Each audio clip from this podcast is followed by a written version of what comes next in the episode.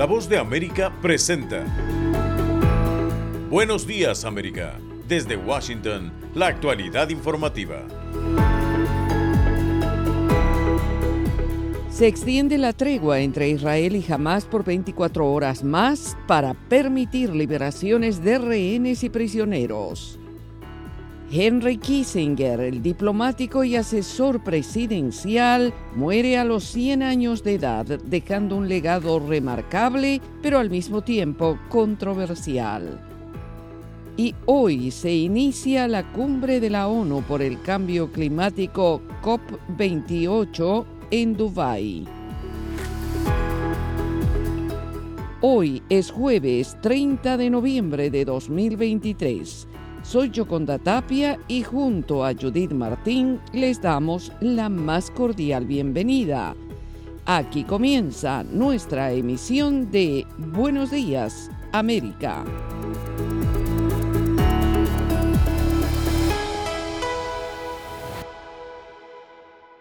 La pausa temporal en la franja de Gaza volvió a prorrogarse hasta la mañana del viernes en una decisión casi al filo del final de la que fue acordada y que cumplirá una semana del primer alto el fuego luego de más de un mes de bombardeos sobre la franja de Gaza tras la sorpresiva incursión de Hamas sobre territorio israelí el 7 de octubre. La prórroga que fue anunciada a primera hora de este jueves constituye la segunda vez que se logra extender el cese de las hostilidades gracias a los esfuerzos y presiones de la comunidad internacional. La mediación de Qatar, Egipto y Estados Unidos está siendo clave en este proceso y precisamente el jefe de la diplomacia estadounidense, Anthony Blinken, está nuevamente en Jerusalén en su cuarta visita desde que estalló este nuevo episodio de violencia en un conflicto que parece no tener fin. Durante su encuentro matinal con el presidente israelí Isaac Herzog, Blinken manifestó su apoyo a la tregua, asegurando que el proceso está dando resultados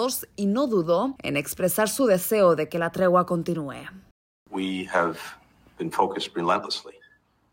Nos hemos centrado incansablemente en tratar de asegurar la liberación de los rehenes de Gaza y de Hamas y hemos visto durante la última semana una evolución muy positiva de los rehenes que regresan a casa y se reúnen con sus familias. La tregua también ha permitido que aumente la asistencia humanitaria dirigida a civiles inocentes en Gaza que la necesitan con urgencia, por lo que este proceso está dando resultados. Es importante y esperamos que pueda continuar.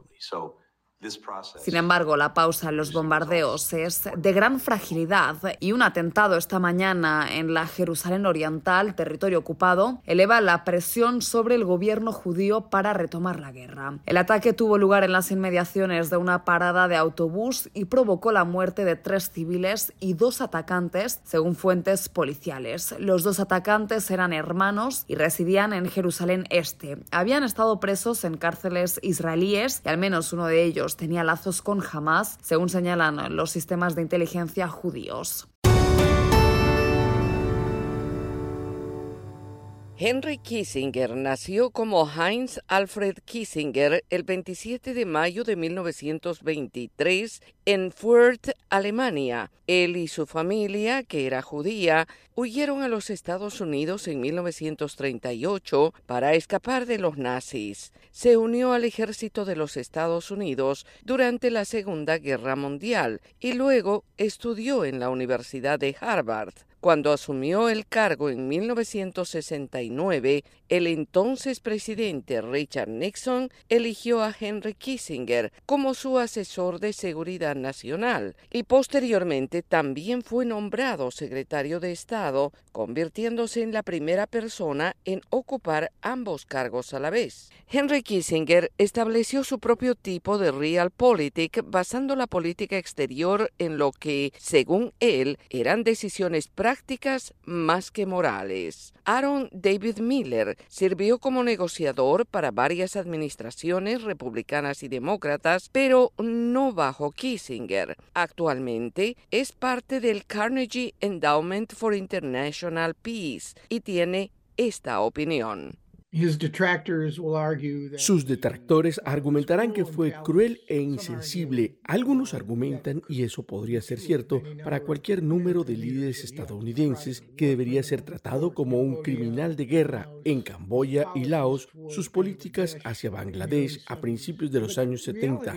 Pero la realidad es que también tuvo un impacto en la diplomacia de manera bastante extraordinaria. Entre los temas más importantes por los que se le recuerda, Kissinger no reveló al Congreso los bombardeos aéreos estadounidenses de Camboya y Laos en 1969, los que intensificaron la guerra de Vietnam, pero fue también él quien se reunió decenas de veces con Le Duc Tho, de Corea del Norte para negociar el fin de la guerra, por lo que ambos recibieron el Premio Nobel de la Paz en 1973. Le Duc Tho rechazó entonces ese galardón. Kissinger se comprometió con China en 1972, preparando el terreno para la visita del entonces presidente Richard Nixon al país comunista para reunirse con el presidente Mao Zedong, la primera visita de un presidente estadounidense.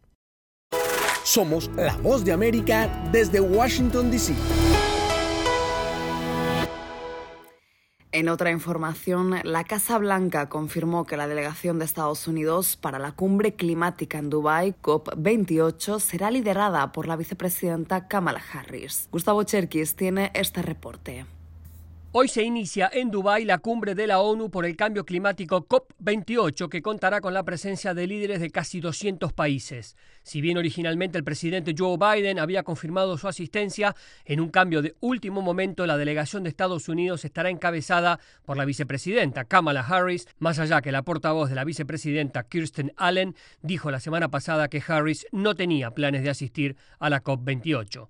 La Casa Blanca confirmó que el presidente Biden habló con su colega Mohammed bin Zayed de Emiratos Árabes Unidos y le dijo que la vicepresidenta Harris mostrará el liderazgo global de Estados Unidos en materia climática en el país y el extranjero. La Casa Blanca no dio detalles sobre la ausencia del presidente Biden. Sin embargo, altos asesores sugirieron que la guerra entre Israel y Hamas había consumido el tiempo del mandatario en las últimas semanas. John Kirby, portavoz del Consejo de Seguridad Nacional, deslizó lo que podría interpretarse como la razón por la que el mandatario no acudirá a la COP28.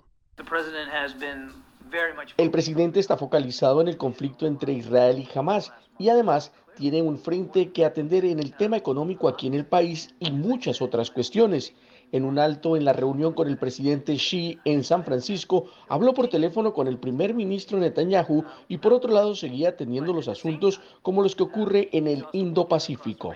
John Kerry, que estará en la cumbre como enviado especial del presidente Biden, se hizo eco de las palabras del vocero presidencial cuando sostuvo que el presidente tiene la guerra en Medio Oriente y una guerra en Ucrania y están sucediendo un montón de cosas. Abordar el calentamiento global ha sido una cuestión nacional e internacional central para el presidente estadounidense, quien calificó el cambio climático como la máxima amenaza para la humanidad. El secretario de Estado Anthony Blinken, el asesor climático Ali Saidi y el asesor de energía limpia John Podestá también viajarán a Dubái. La participación de la vicepresidenta Harris en la conferencia será breve y está previsto que regrese a Washington el domingo. Gustavo Cherky, Voz de América, Washington, D.C. Y cambiamos de tema informativo. Varios años de cárcel podría ser la condena a un hombre acusado de robo durante el asalto al Capitolio en enero de 2021. Héctor Contreras tiene los detalles. Ray Joseph Orlando, de 28 años de edad, residente de la ciudad de Arlington, en el estado de Virginia, fue arrestado por las autoridades acusado de irrumpir y robar algunos elementos de una oficina en el Capitolio de Washington, D.C. el 6 de enero de 2021, durante el asalto provocado por seguidores fanáticos del expresidente Donald Trump, que pretendían evitar la certificación del presidente electo Joe Biden. Ray Joseph Orlando habría irrumpido al menos dos veces aquel día al recinto federal. Los videos de vigilancia muestran cómo este hombre ingresó al Capitolio a través de una puerta contra incendios en el lado oeste del edificio. Aquel día el sindicado portaba una máscara negra y una mochila redonda con el símbolo del Capitán América y en la grabación se ve que revisaba y posiblemente fotografiaba algunos documentos pertenecientes al senador republicano por Kentucky y líder de la mayoría en el Senado, Mitch McConnell. Según los registros del FBI, este hombre habría tomado un bolígrafo del escritorio de la senadora republicana por Maine, Susan Collins, y un portabazo del escritorio del senador demócrata de Virginia Occidental, Joy Mancini. Estos hechos significan varios cargos penales contra Orlando, entre los que se incluye robo de propiedad del gobierno, conducta desordenada y entrada no autorizada al recinto de una Cámara del Congreso. A pesar de que Orlando fue sacado del recinto federal por la policía del Congreso, su declaración jurada demuestra que habría entrado por segunda vez al edificio a través de una ventana rota y permaneció en el lugar por varios minutos. Hasta el momento, más de 1.200 personas han sido acusadas de delitos federales relacionados con los disturbios ocurridos en el Capitolio de Washington, D.C. el 6 de enero de 2021. De ellos, casi 1.000 se han declarado culpables o han sido condenados por un juez o un jurado y más de 700 han sido condenados. Las penas que deberán pagar por los delitos cometidos aquel día oscilan entre los 3 días y los 22 años en los casos más severos. Héctor Contreras, Voz de América, Washington. Esto es Buenos Días América. Hacemos una pausa y ya regresamos. Conversando con la voz de América, un espacio de entrevistas sobre los temas más destacados y que generan polémica con nuestros periodistas y corresponsales. Todos los días un tema abordado en profundidad en un podcast a través de nuestro canal YouTube, la página web vozdeamerica.com y a través de la red de afiliadas de América Latina y el Caribe. Conversando con la voz de América, con expertos y la perspectiva de la noticia. La Voz de América te invita a ser parte de nuestra familia a través de las redes sociales. Encuentra en tu muro las últimas noticias de tu país en su conexión con Estados Unidos, la región y el mundo. Historias que empoderan las voces latinoamericanas de política, economía, salud, actualidad, balanceadas y precisas. Únete a un equipo de origen hispanoamericano que trabaja para conectarte con los tuyos. Síguenos en Facebook y conviértete en protagonista de una historia que tú mismo ayudarás a construir.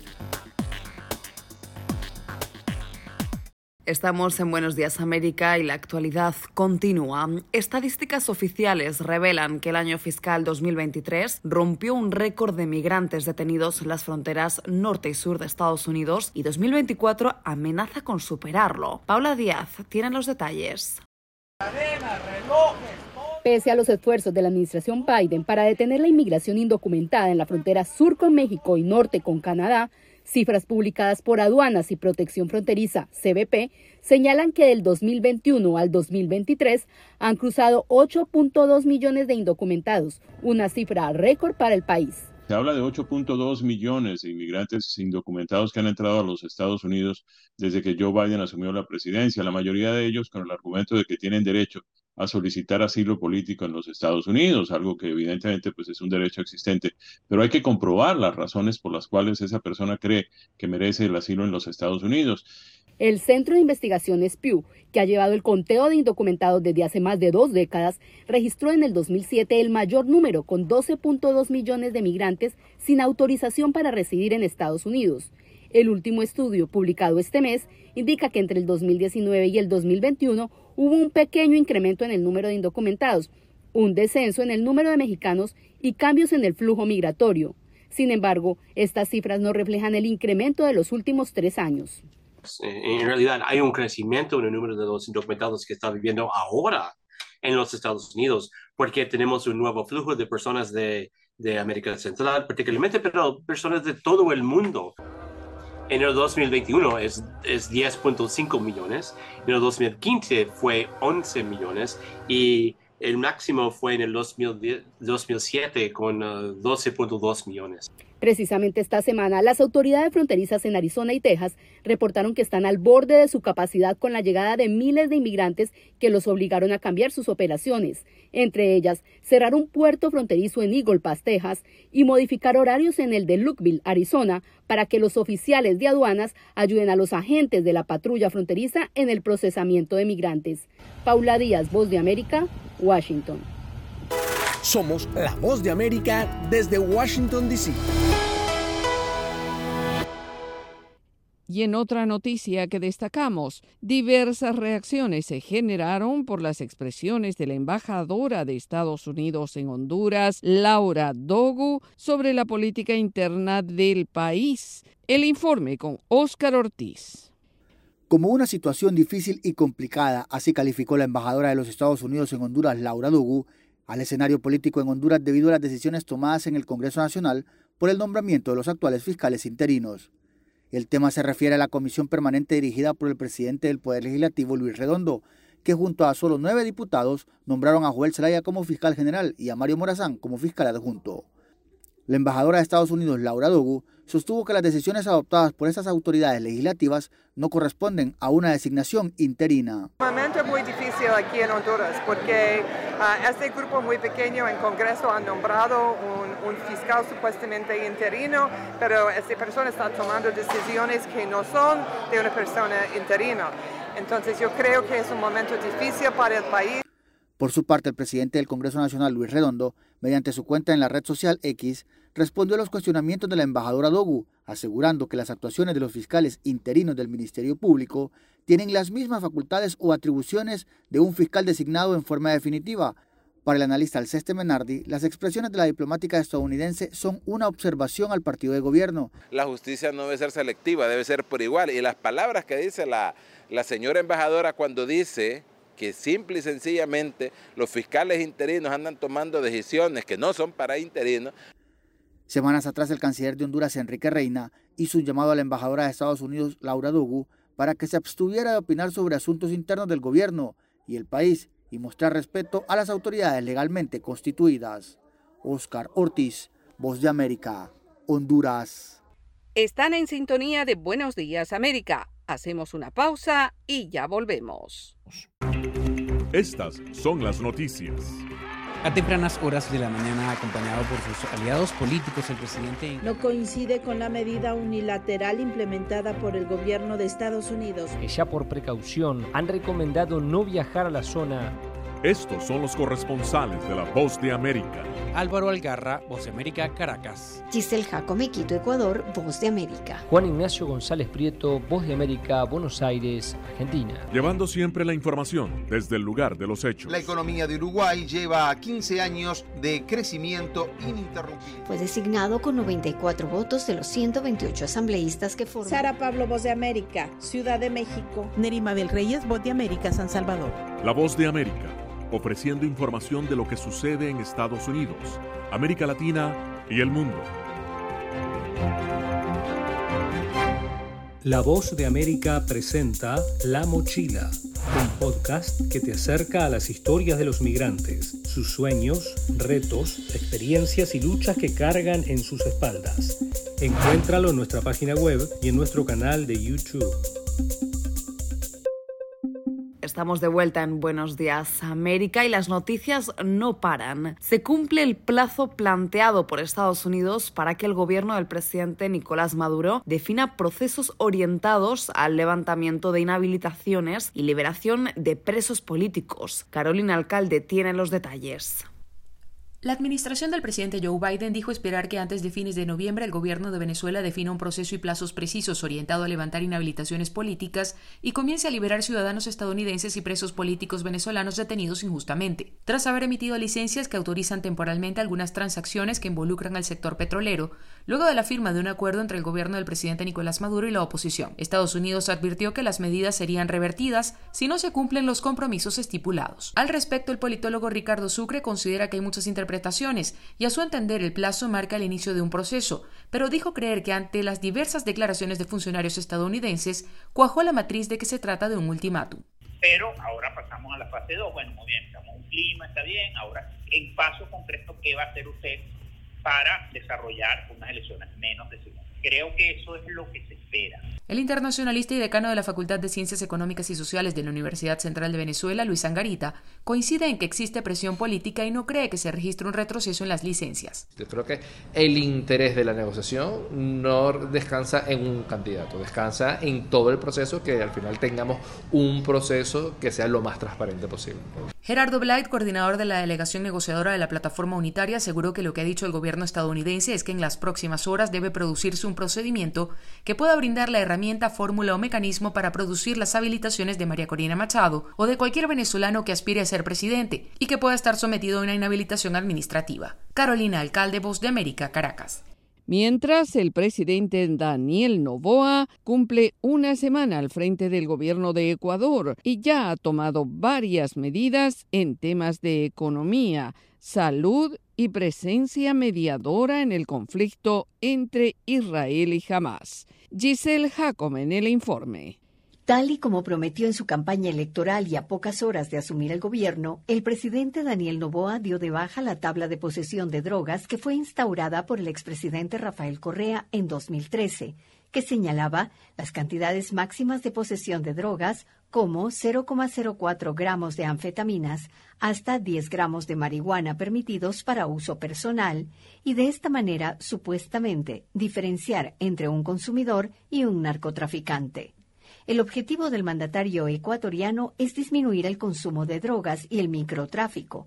Sin embargo, varios analistas opinan que no se logrará un gran cambio. Pablo Encalada, abogado penalista, piensa que esto puede aumentar la corrupción judicial. La única certeza que nos da la derogatoria de esta tabla es la inseguridad jurídica. Con esta inseguridad jurídica puede haber abuso policial, corrupción judicial. Otro de los temas en los que ha trabajado el presidente Novoa es el envío de la Ley Orgánica de Eficiencia Económica y Generación de Empleo a la Asamblea Nacional. En ella se contemplan incentivos tributarios para inversiones y empresas que contraten talento joven, entre otros temas. Finalmente, una de las decisiones que más polémica ha causado es la designación de la vicepresidenta Verónica Abad como mediadora de paz en Israel ante la crisis provocada por la guerra declarada contra Hamas. Ella ha aceptado esta función, pero su reclamo al presidente Novoa fue porque considera que la quiere mantener lejos del país. Giselle Jacome, Voz de América, Quito. Y ahora, en Buenos Días América, nos vamos a la sala de redacción de La Voz de América.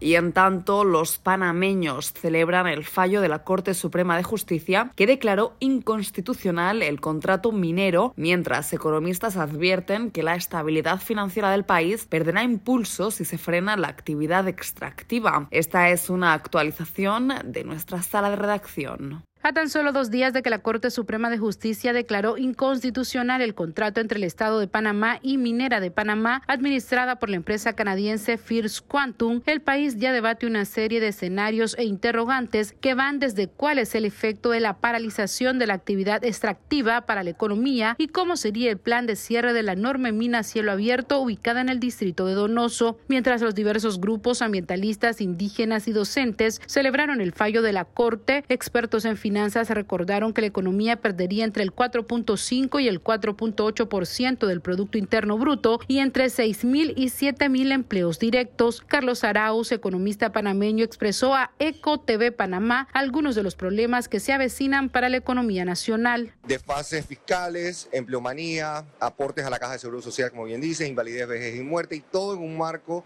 de año preelectoral que siente entonces siempre el presidente para ver qué, qué camino toma la discusión. Por su parte, Minera de Panamá también reaccionó a la decisión de la Corte de Justicia y en un corto comunicado expresó que respetan las leyes panameñas y que revisarán el contenido del fallo para entender los fundamentos, todo mientras en el país también se discute la posibilidad de que la Corporación Internacional recurra a un arbitraje internacional. Giovanni Olmos, abogado panameño, explicó. Pues salvarnos en el arbitraje tenemos que probar una cosa obvia que salta a la luz y que ustedes mismos lo han manifestado en los medios el daño ambiental, la actuación de policía de mi ambiente. Expertos en la materia también advierten que un arbitraje internacional por inversión implica la pérdida de más capital para el país. El presidente Laurentino Cortizo expresó su decisión de acatar el fallo de la Corte Suprema de Justicia como una medida definitiva y obligatoria. Sala de redacción, Voz de América. Están en sintonía de Buenos Días América. Hacemos una pausa y ya volvemos.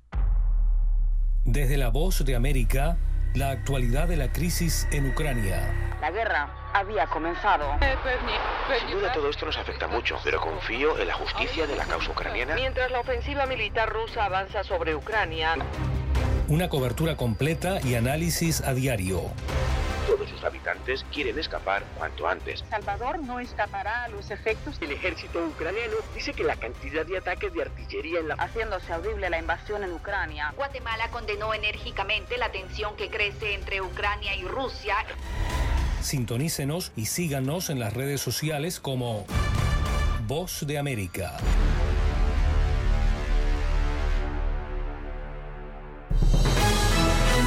Momento deportivo en la Voz de América. Les informa Henry Llanos. Salt Lake City era la localidad preferida para albergar los Juegos Olímpicos de Invierno de 2034 y esto era algo cantado. La sorpresa fue que el Comité Olímpico Internacional se inclinó el miércoles a favor de la candidatura de los Alpes franceses para la edición de 2030. En procura de definir dos sedes de los Juegos de Invierno el año próximo, la Comisión Ejecutiva del Comité Olímpico Internacional decidió entrar en negociaciones directas con Francia y Estados Unidos por Salt Lake City. Salt Lake 2034 no tenía rival, con lo que la cita de invierno volverá a Utah tras haber albergado las justas en 2002. La candidatura francesa en su región alpina y Niza, ciudad en la Riviera, competía contra Suecia y Suiza. En este momento, los eh, habitantes de Salt Lake ya están muy contentos porque tendrán juegos de invierno y gracias a un gol del adolescente argentino Nico Paz en el tramo final y el genio de Jude Bellingham, el Real Madrid sometió el miércoles 4-2 al Napoli y aseguró el primer lugar de su grupo en la Liga de Campeones de Europa. Arsenal visó su boleto a los octavos de final como primero de su llave tras golear en casa 6-0 a Lens de Francia. Seis jugadores distintos del club inglés anotaron en noche redonda. Kai Havertz, Gabriel Jesús, Bukayo Saka, Gabriel Martinelli, Martín Odegaard y Jorginho. La victoria de Arsenal también sirvió para sellar la clasificación del PSB Eindhoven, que a primera hora volteó un déficit de dos goles para vencer a domicilio 3-2 al Sevilla. En el estadio Santiago Bernabé, Rodrigo y Bellingham fueron los líderes de la victoria del Real Madrid. Henry Llanos, Voz de América, Washington.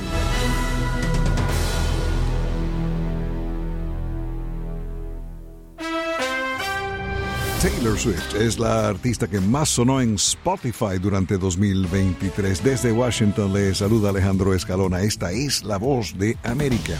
Con más de 26 mil millones de streams a escala mundial desde enero 1, la estadounidense destronó al puertorriqueño Bad Bunny, que llevaba tres años consecutivos en primer lugar en el servicio de música por streaming. Vanessa Medina, estudiante, es experta en todo lo relacionado a Bad Bunny y se conecta con Voz de América desde Caracas. Y eso significa que ella tumbó del primer lugar a Bad Bunny. Oh. ¿Quién te gusta más, Taylor Swift o Bad Bunny? Ok, en lo personal a mí me gusta muchísimo más Bad Bunny porque siento que es más mi tipo de música y en verdad porque no escucho mucho Taylor porque no escucho mucha, mucha música en inglés. Pero en verdad sé y conozco personas que le escuchan y le encanta su música. ¿Qué es lo que te gusta y qué es lo que no te gusta de Bad Bunny? Eh, de Bad Bunny me gusta su género, este, los videos y lo que no me gusta a veces es que hay canciones tipo que no me encanta como que con las, las colaboraciones que hace con algunos artistas, pero en verdad por lo general me fascina, o sea, creo que es uno de mis cantantes favoritos. ¿Te gusta Drake? Eh, sí, o sea, no he escuchado muchas canciones de él, pero una vez escuché una canción que no me acuerdo cómo se llama, pero estaba full buena. ¿The Weeknd? No, nunca lo he escuchado, pero sé quién es. ¿Peso Pluma? No, no me gusta Peso Pluma. Las noticias no son tan malas para Bad Bunny, sin embargo, su álbum del año pasado, Un Verano Sin Ti. ¿Has escuchado Un Verano Sin Ti? Sí, es mi álbum favorito, me encanta. Ajá, dime más. Ok, me fascina ese álbum porque siento que tiene canciones de todo tipo, tiene unas que combina como que el reggaetón con el merengue. Buenísimo, me fascina el verano, Un Verano Sin Ti. Eh, Carol G, ¿te gusta Carol G? Me encanta Carol G. ¿Mañana será bonito? Sí, me fascina su álbum. Gracias, Vanessa. En la lista de Spotify, The Weeknd queda tercero Drake cuarto y el mexicano Peso Pluma en la quinta posición. El álbum Un Verano Sin Ti de Bad Bunny fue transmitido 4.500 millones de veces en todo el mundo durante 2023. En esa categoría, Midnights de Taylor ocupa el segundo lugar con SOS de Sisa en tercero. Los tres álbumes fueron estrenados en 2022. Voz de América, radio, entretenimiento, ahí están las noticias del espectáculo.